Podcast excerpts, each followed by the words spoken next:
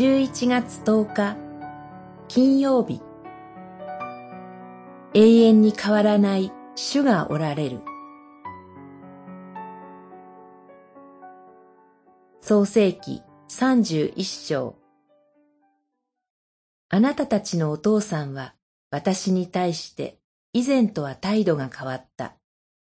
しかし私の父の神はずっと私と共にいてくださった。三十一章五節ヤコブの二人の妻、ラケルとレアの父、ラバンは、はじめのうちは親族であるヤコブが二人の娘を妻としてくれて、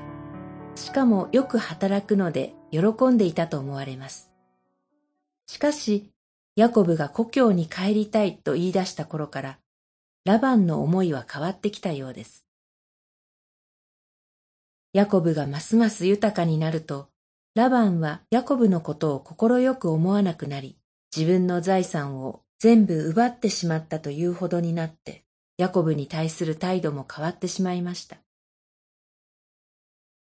私たちはこの世で人の態度がその関係の変化によって変わることをいろいろな場面で見ます。